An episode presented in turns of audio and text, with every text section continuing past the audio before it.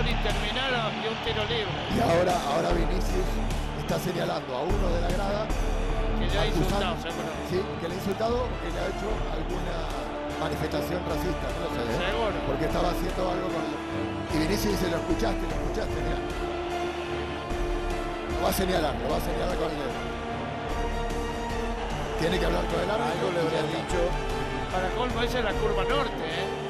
Algo le habría dicho. Ahí, ahí están todos los, Sí, algo, algo grave. los algo ultras. grave. Pero a Vinicius le han dicho tantas cosas Y, y está que no estoy de acuerdo, ¿eh? No estoy de acuerdo en absolutamente nada. Eh, Esto tiene un protocolo y el protocolo es fácil, identificar a la persona que ha proferido algún insulto, ver el calibre del insulto y que se tomen medidas. Ricky lo llama Carlo Ancelotti a Vinicius, le dice algo al oído, yo creo que intentando que se conecte con, con el partido, le da un beso en la mejilla, lo palmea. No sé qué le gritaron, pero será algo brutal. Tiene que haber sido un insulto, sí. Sí, sí, sí. La posible interrupción del partido. Claro. No se tolerarán los insultos el de los estadios de fútbol.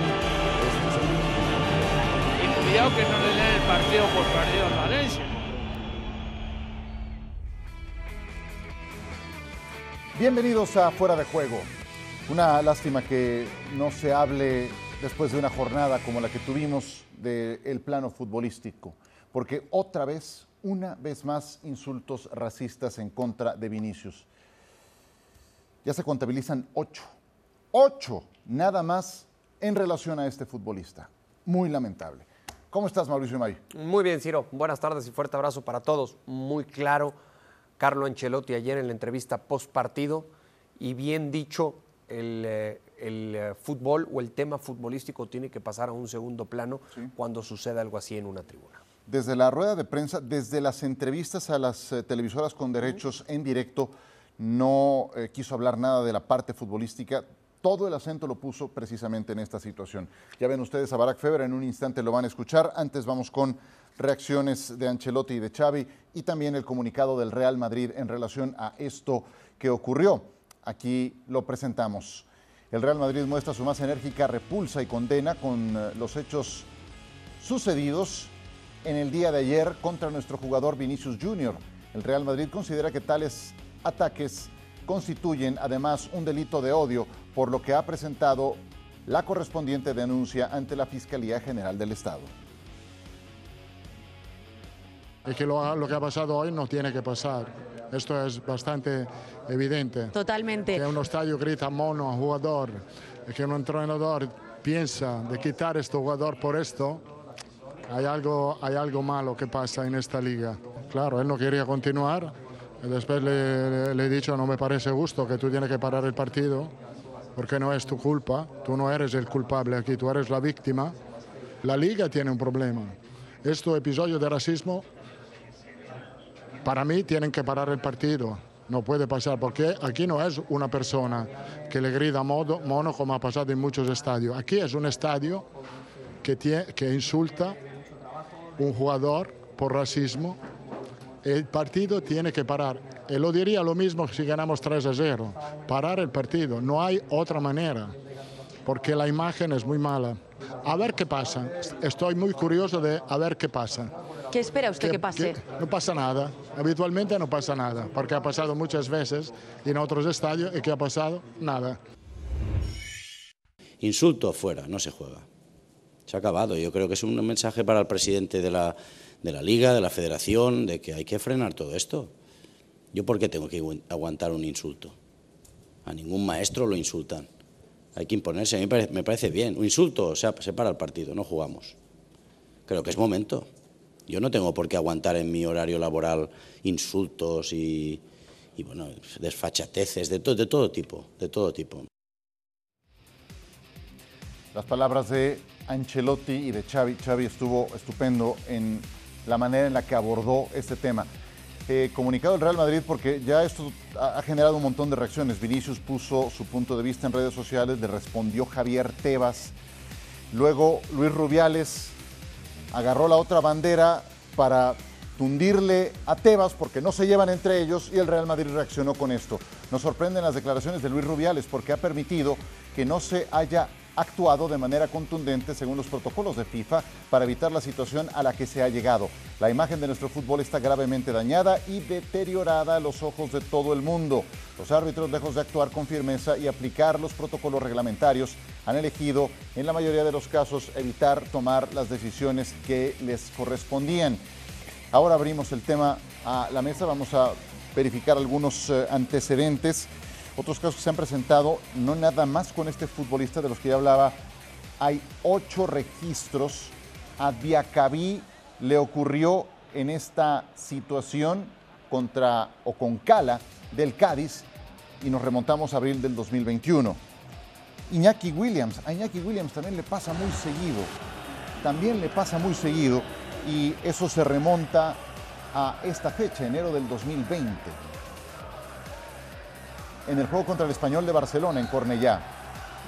Y ahí en su cara, tal cual, que fue algo de lo que hizo Vinicius señalar a los agresores, pero yo también pude ver imágenes en redes sociales en que era una buena parte del estadio que coreaba esos insultos. Entonces, ¿qué van a hacer?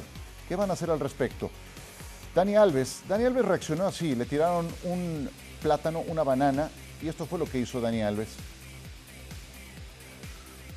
Esto fue lo que hizo Dani Alves y se le resbaló todo lo que le dijeron, pero el insulto ahí quedó y el comportamiento intolerante también. Samuel Eto'o, y aquí nos estamos remontando casi hace 20 años, en 2006, amagó con abandonar la Romareda al oír insultos por los fanáticos del Real Zaragoza. Entonces, como pueden ver, hay muchos antecedentes, hay ya una reincidencia sobre este futbolista al que terminan sacándolo de sus casillas y como decía Ancelotti, él es la víctima, y después le sacaron roja y ahora estará suspendido y termina por ser el más afectado.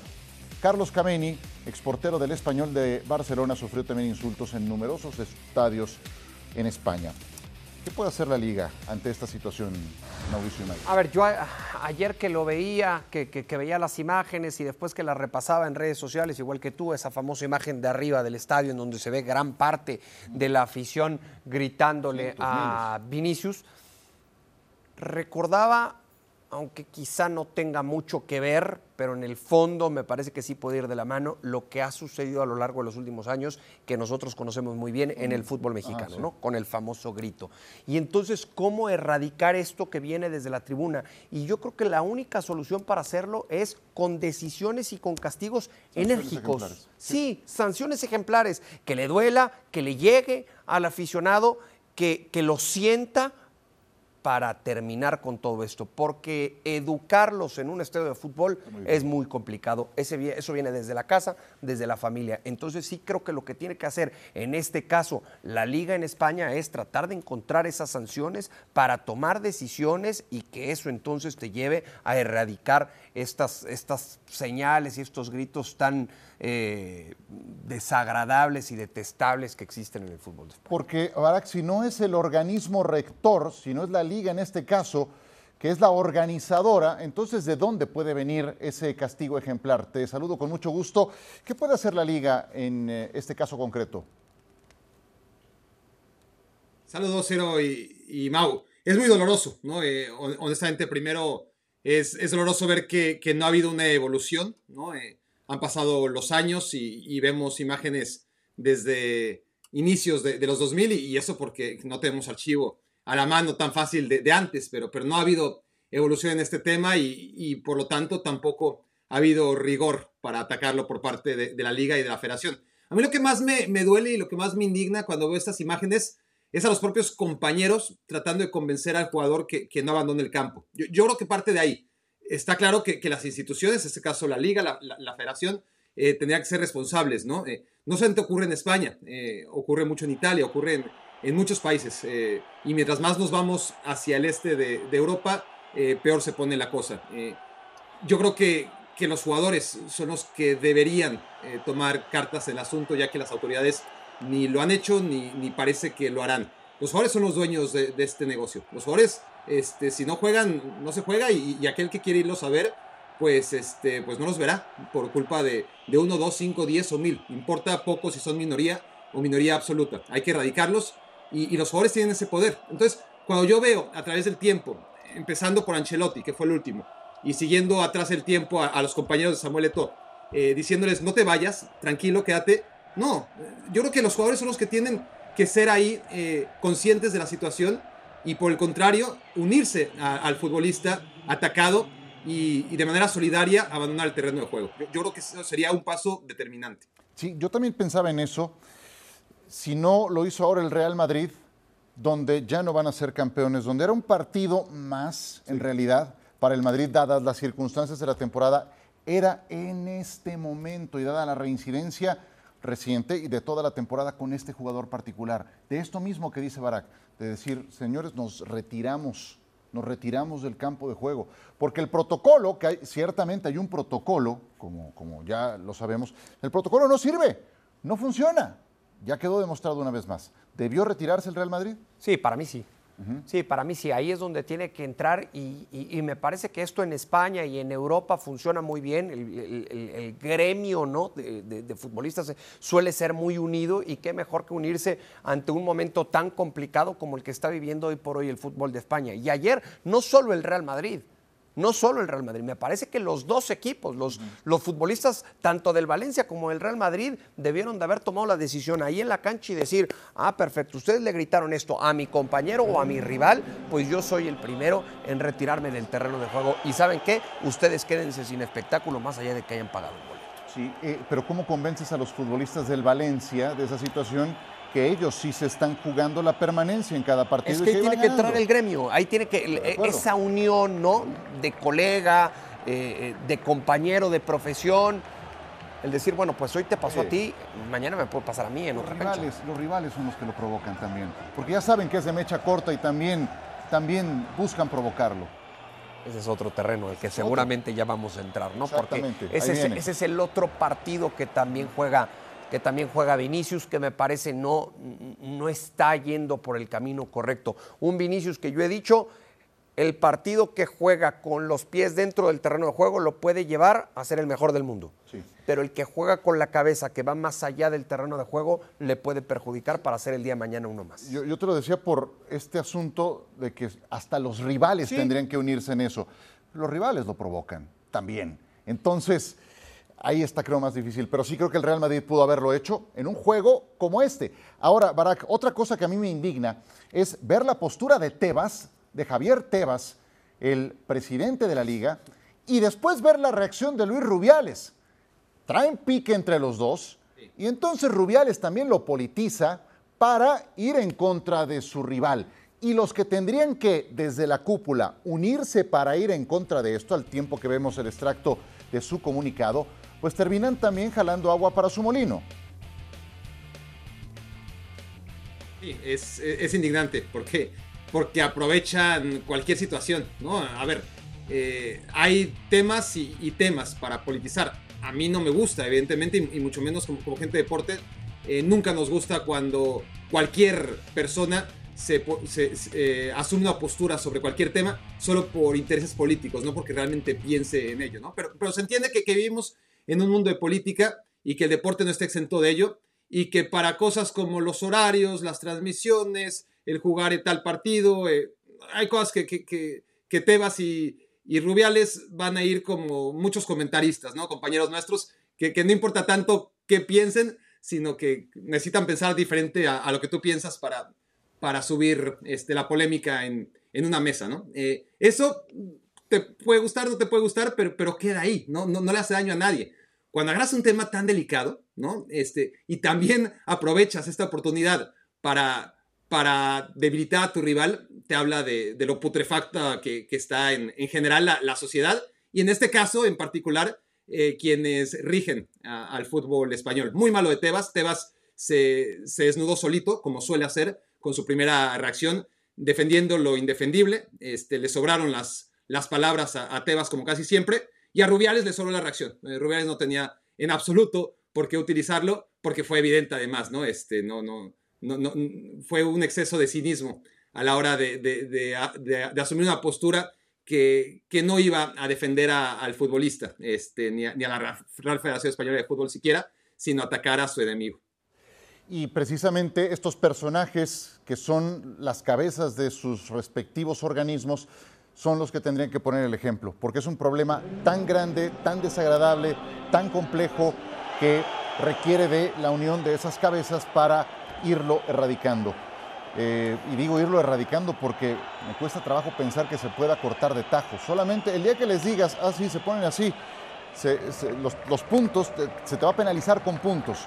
Y entonces vamos viendo si así continúan las cosas. Pero serían esos eh, castigos, esas sanciones ejemplares de las que hablabas al principio. Creo que tendría que ir por ahí. Y creo que vale la pena pasar al siguiente tema, que tiene que ver con Vinicius Junior, porque no hay duda que en lo estrictamente futbolístico, Vinicius es un futbolista desequilibrante, pocos tan decisivos como él, y ha quedado muy claro durante toda la temporada, pero tiene esta dualidad, tiene este lado B, que es un tipo que responde a las provocaciones, eh, y en ese sentido sí tuvo un posicionamiento que creo que vale la pena mencionar Luis Rubiales, y creo que en eso sí estoy de acuerdo con él.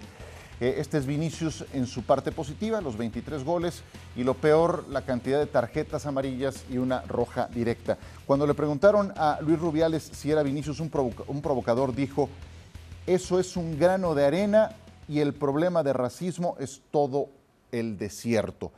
Y creo que en ese sentido tiene razón. Vinicius, ¿cómo tratarlo? ¿Cómo evitar que, que se siga conduciendo por este camino en el que va. Yo creo que lo que tiene que hacer el, Real Madrid, si no es que ya lo está haciendo, es encontrar la forma en cómo ayudarle para que encuentre esa estabilidad emocional eh, día tras día, partido tras partido, porque no solamente son los 90 minutos, seguramente será también el comportamiento de Vinicius en el, en el día a día, en el entrenamiento, fuera del mismo. Hay que entender que ellos eh, tienen que ser profesionales, no solamente dentro de la cancha, sino también fuera de lo mismo, porque son figuras públicas, porque son ídolos de, millones de, de personas, porque tienen que predicar con el ejemplo. Yo veo en Vinicius a un futbolista sumamente talentoso, que puede llegar a ser, si él quiere, el mejor del mundo, siempre y cuando controle este tipo de actitudes y de reacciones. Que juegue con la cabeza y con los pies, tomando siempre buenas decisiones dentro y fuera de la cancha. Me parece que eso es lo que más trabajo le ha costado a Vinicius a lo largo de su carrera, esa estabilidad emocional. Pero cuando uno ve estas imágenes, Barack, eh, y que no es nuevo que haya un huracán en torno a él, pues no se está logrando esa terapia, si queremos llamarle así, que internamente tendrían que encabezar presidente, dirección deportiva, el propio entrenador, compañeros, para que sepa darle un mejor manejo a estas situaciones. Sí, a ver, hay que separar, hay que separar una cosa que, que es muy importante. Los ataques que sufre Vinicius eh, son sumamente injustos para Vinicius y para cualquiera. No, no, no tienen lugar bajo ningún concepto, ninguna actitud sobre todo un chico de 21 o 22 años que lo único que hace es jugar al fútbol y, además hacerlo muy bien. Y si lo hiciera fatal, da igual, ¿no? Eh, eh, todo esto que estoy a punto de decir o, que están ya empezando a decir ustedes no tiene absolutamente nada que ver eh, para tratar de matizar los ataques que sufre. Esos son inadmisibles. Dicho esto, ¿no? Vinicius tiene un problema. No, no estoy diciendo que, que su actitud sea la que provoca este tema, ¿no? Este, este tema, como vimos, este, no es contra Vinicius, es un tema que ha ido acosando a diferentes futbolistas. ¿Por qué los imbéciles que, atacan ahora a Vinicius prefieren a Vinicius en lugar de Mendy o de Rudiger? Bueno, porque, porque Vinicius es el bueno, Vinicius es el que al que puede sacar de quicio, ¿no? Eh, y Vinicius es un futbolista que más allá de esos insultos que, recibe y que, insisto, eh, no tiene ningún lugar, es un jugador que, no está bien educado. O sea, es un, no es un jugador que no está bien educado. Es una persona que juega al fútbol que no está bien educada. Eh, y eso se le nota en cada reacción con el rival, con el árbitro, más allá de, las patadas que recibe, algunas este, que se ameritan enojo, otras en las que exagera. Eh, y eso no creo que tenga solución. A ver, el Real Madrid tiene la responsabilidad de, buscar la solución, ¿no? Es, es su activo y, tiene que tratar de, encontrar algo con Vinicius, si no es que lo detectó a tiempo cuando lo compró. Eh, cuando lo compró todavía era un jugador que podía más o menos moldear, ¿no? Era, era un adolescente. Ahora tiene 22 años. Yo honestamente creo que va a ir a peor. ¿eh? Este, no, no, no va a reconducir su camino este, mientras más cosas gane, mientras más goles meta, este, mientras más premios le den, va a ser mucho más complicado. ¿Estoy diciendo que tira la toalla el Real Madrid? No, algo debe intentar. A lo que voy es que cuando tienes la educación que le falta a Vinicius, porque claramente es una carencia de educación, es muy complicado cuando ya tienes 22 años. Pero eh, es que el problema es que si Vinicius no se da cuenta a tiempo y no cambia como dice Barak, entonces difícilmente va a poder llegar a ser el mejor jugador del mundo. ¿eh?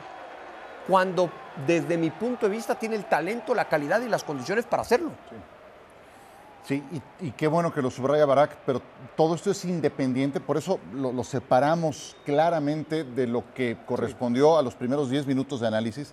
Lo- lo- los insultos racistas son inadmisibles, hay que ir en contra de ellos, hay que erradicarlos, hay que sancionarlos. Otra cosa es precisamente todo esto que le pasa a Vinicius, porque ahora que escuchaba a Barak, como bien decía, Vinicius es al que puede sacar de quicio. De hecho, ya lo detectaron los rivales. De hecho, los rivales se preparan para hacerlo. ¿Y por qué ocurre esto? Porque es también el que te puede pintar la cara. Porque es el, que- el que te puede vencer, es el que te puede marcar dos goles en un partido. Sí, pero Ronaldinho, por poner un ejemplo, Ronaldinho también te marcaba esa diferencia. Y también desquiciaba al rival y se atacaba de la risa cuando les marcaba tres goles. O sea, Claro, eh, digo, vaya, no todas las ver, personalidades son iguales, A ver, ¿no? dale También. la vuelta. No, pero es que eso Claro. es lo que tiene que entender Vinicius. El cómo le voy a dar la vuelta a, a- a lo que me hace el rival. Y la mejor forma de darle la vuelta es exhibirlo deportivamente. Claro, no, por supuesto, yo estoy de acuerdo contigo. Pero vaya, no todas las mechas son tan cortas, hay unas más pequeñas que otras y bueno, a Vinicius resulta que lo sacan de quicio los rivales y ahora, por ejemplo, estará en la congeladora por la expulsión que sufrió en el caso de Hugo Duro. No sé si quieran comentar algo más de este tema o pasamos a lo siguiente porque dejó también otras reflexiones esta jornada en la Liga Española, ahora que nos acercamos a la recta final. ¿Algo más que agregar del tema? Barack Feber, No, no, e- es un tema que, claro, habría que, que- que recalcar muchas cosas que creo que ya se pusieron en la mesa y, y qué bueno empezar con esto, porque todo lo demás es de una importancia relativa, ¿no? Eh, El balón sigue rodando, hay que analizar lo que pasa en la Liga Española, pero lo prioritario es lo prioritario. Me quedo con una pregunta que le hicieron a Ancelotti, que si algo lo distingue es que es un tipo que sabe qué decir en cada caso.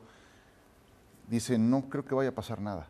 Dice, porque ha pasado muchas veces y no ha pasado nada en la pregunta que le hacían en la zona mixta apenas terminado el partido. Muy bien, vamos con otros temas de lo que dejó esta jornada.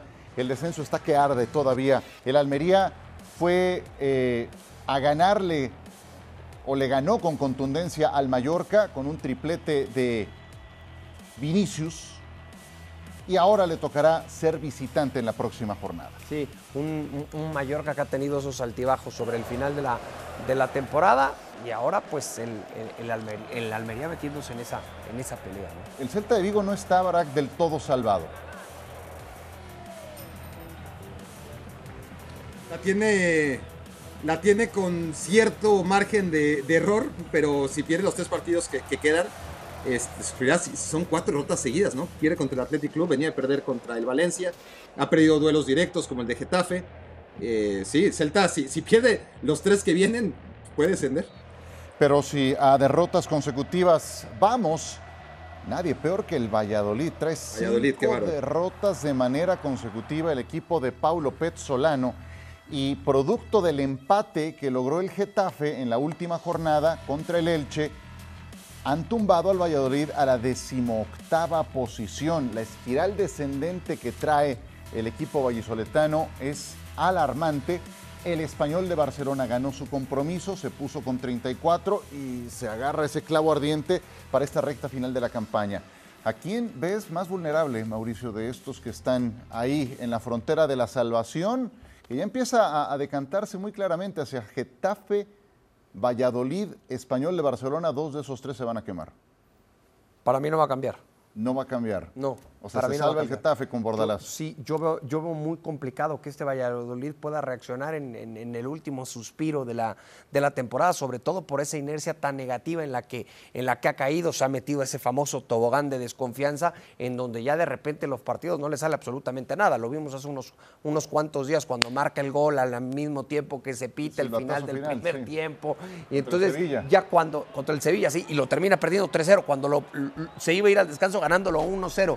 Entonces ya, ya entras en ese tipo de capítulos tan oscuros que ya de repente es muy difícil hasta en lo anímico poder recuperarte. Y no había sido malo el, relevo de, el relevo de Paulo Pezzolano, ganó dos de sus primeros tres partidos, empató otro, pero lo acababa de tundir el Real Madrid, seis goles le hizo en ese que fue el último partido del anterior entrenador de Pacheta. ¿A quién ves con la posibilidad de salvarse, Barak, de esos equipos que están en la frontera? Hay un partido en la última jornada que a lo mejor salva a uno de los dos. A lo mejor si empatan los hunde, ¿no? Es el Getafe contra Español. Eh, ese partido va a estar seguramente muy ligado a, los puestos de, de descenso para acompañar al Elche. Me imagino un contexto en el que empatando se vayan los dos. Un contexto en el que el que gane pueda quizás arrastrar al Valladolid. Y me parece que va a ser eso, ¿no? Este Elche, que, que- que eso ya está evidentemente cocinado. El que gane esa última jornada, el duelo entre Getafe y, y Valladolid. eh, y, y luego el español, que, que es el que tendría. Claro, Getafe y Valladolid son los que se enfrentan en la, en la última jornada. Y español es el que podría aprovechar este contexto, ¿no? Que, que en la última jornada, si el español llega con cierto margen de, de poder rebasar a uno de los dos, pues, pues pueda salvarse, ¿no? Eh, siempre y cuando. eh, pues yo creo que, que pasa por ganar siete de los nueve puntos que le quedan y aprovechar que, que entre sus dos rivales se van a disputar puntos, ¿no? Getafe y Valladolid en la última jornada. Sí, el problema para el español que viene de ganar en la jornada anterior en Vallecas ante el Rayo Vallecano es que ahora le toca enfrentar al Atlético de Madrid. Y el Atlético de Madrid viene a ganar con autoridad su partido más reciente, tres goles por cero. Entonces, yo no sé si, si al español, después de esto, que podría ser un punto de inflexión para la recta final, le pueda, le pueda alcanzar o pueda en verdad representar eso para un equipo que, que ha tenido una segunda vuelta fatal. Recuerdo un partido clave para el, para el español en esta recta final de torneo contra el Mallorca, en donde lo estaba ganando 1-0 y le terminan dando la vuelta y lo termina perdiendo sobre la hora. Y son de esos capítulos eh, que te dejan muy golpeado anímicamente, sobre todo cuando estás eh, peleando por no perder la, la categoría. Yo lo veo. Yo lo veo ya muy difícil para el español de Barcelona y, y- y- me parece que sí, la clave puede estar en esa última jornada, como ya decía Barak, en ese enfrentamiento entre el Getafe y el Valladolid. Yo al español, con todo respeto, ya, ya, ya no lo considero. Mm, ¿Y qué de César Montes? ¿Cómo lo has visto en este tiempo que estuvo con el español de Barcelona? Sí, para mí bien, más allá del, o independientemente del golazo que marca en aquella chilena y de, uno que, de uno que otro error también que cometió en, en defensa, muchas veces por estar mal ubicado, pero yo creo que al, al ser su primera temporada y tener que pasar ese proceso de adaptación, yo lo he visto bien, ahora le toca perder la categoría, pero me parece que por lo presentado puede, puede encontrar algo después del verano para seguir en Europa en una primera división. El Valencia ya es decimotercero, Barak. Un equipo histórico que en otros tiempos llegó a disputar finales de Champions, así. Eh, ¿Ya la libró el Valencia? Está como el Celta, ¿no? Cualquiera de estos equipos que, que ahora están con cierta ventaja sobre el Getafe, el Español y el Valladolid.